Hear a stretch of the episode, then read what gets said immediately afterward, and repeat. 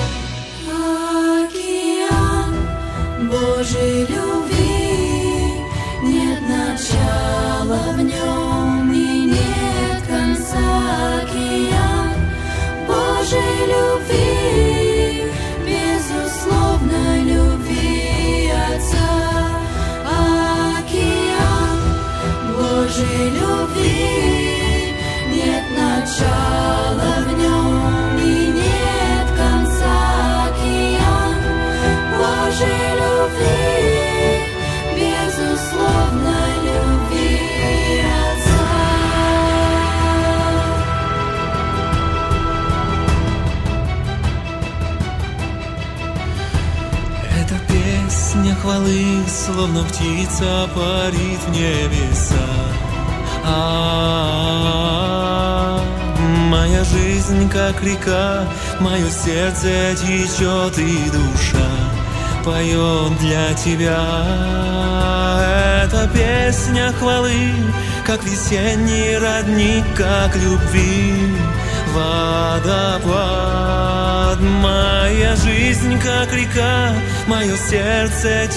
я вдыхаю любви аромат. Океан Божьей любви, нет начала в нем и нет конца. Океан Божьей любви, безусловной любви Отца. Океан Божьей любви Нет начала в нем и нет конца. Океан Божьей любви Безусловной любви Отца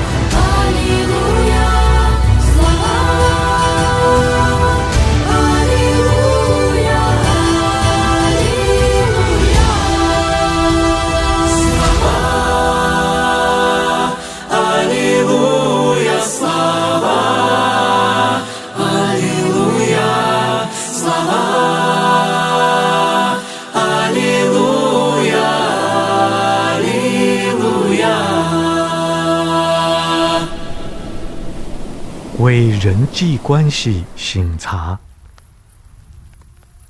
主耶稣，孩子来到你的面前，求你帮助我，能与人有和睦的关系。垂听我的祷告，奉主耶稣基督的圣名，阿门。请你用一些时间感恩，为今天领受到的祝福。不论是一个还是两个，是大的还是小的，向主献上感谢。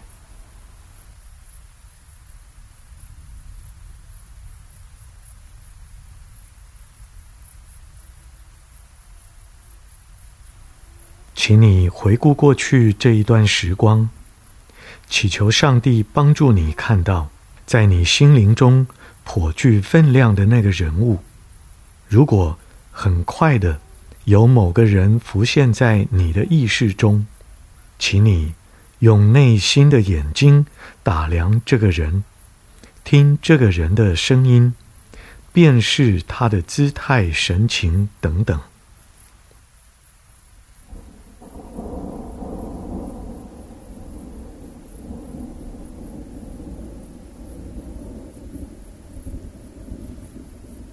请你跟上帝一起来思量，为什么这个人这阵子如此引起我的注意？或许原因很明显，例如我和这个人正在争吵；又或许原因不太清楚，请你跟上帝谈谈这个关系。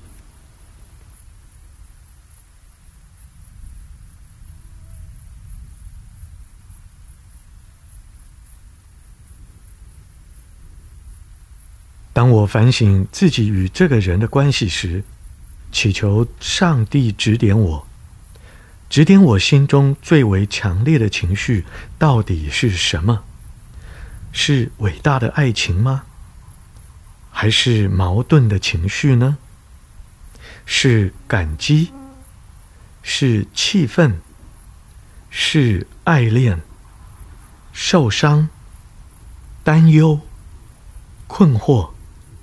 跟上帝说说你自己当下的感受吧，允许自己在这个情绪中停留一会儿，并且把这个情绪献给上帝，同时也开放自己，聆听上帝的回应，接受上帝的行动。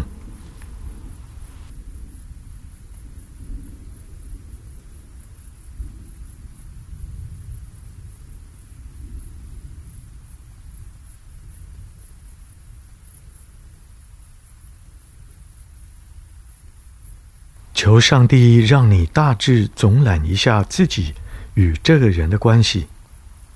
这不是一种非常仔细的逐一的分析，而是一种安静的默观式的回顾。目的是让你可以看见这个关系的全貌，而不至于见树不见林。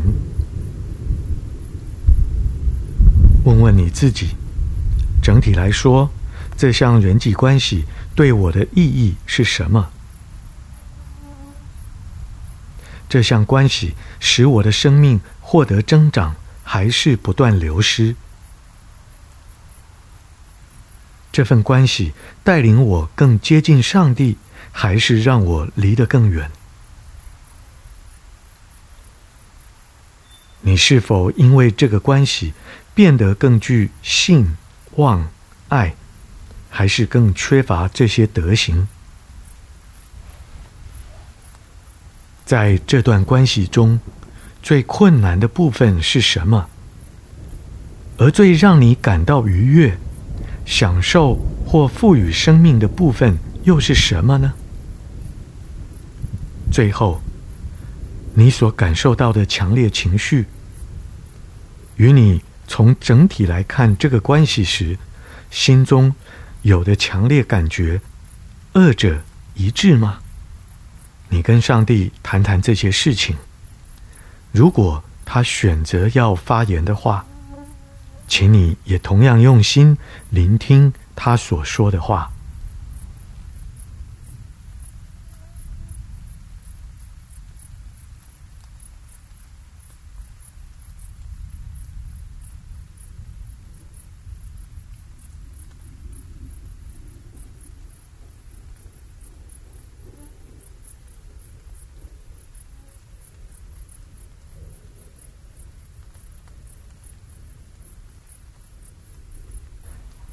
继续对这一个整体的关系做反省，求上帝帮助你看到关于这项人际关系的未来，你有什么情绪与渴望？你关心和害怕的是什么？对这项关系，你的渴望是什么？你的希望和梦想又是什么？跟上帝述说这些事。如果有什么具体的渴望，就明白的向上帝祈求。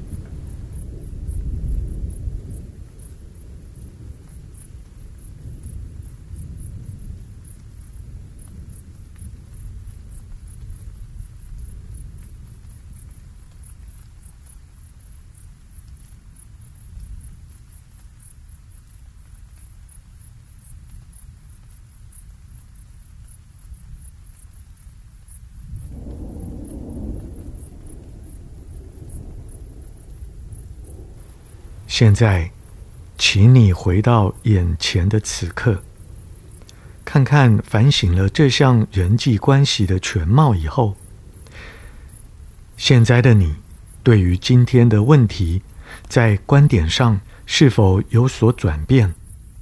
情绪方面有没有什么转变？具体来说，什么是上帝呼召你明天去跟这个人一起做事？或为这个人做的事情，我与上帝诉说这些事。如果上帝如此呼召你，请你现在就承诺，明天要如此思考，如此说话，如此行动。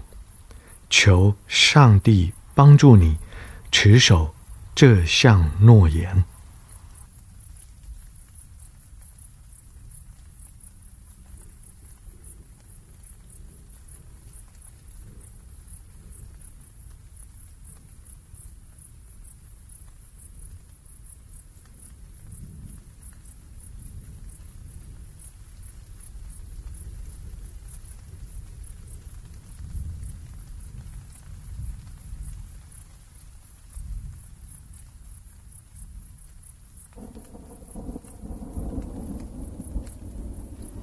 亲爱的主，求你帮助我，让我有好灵舍的心。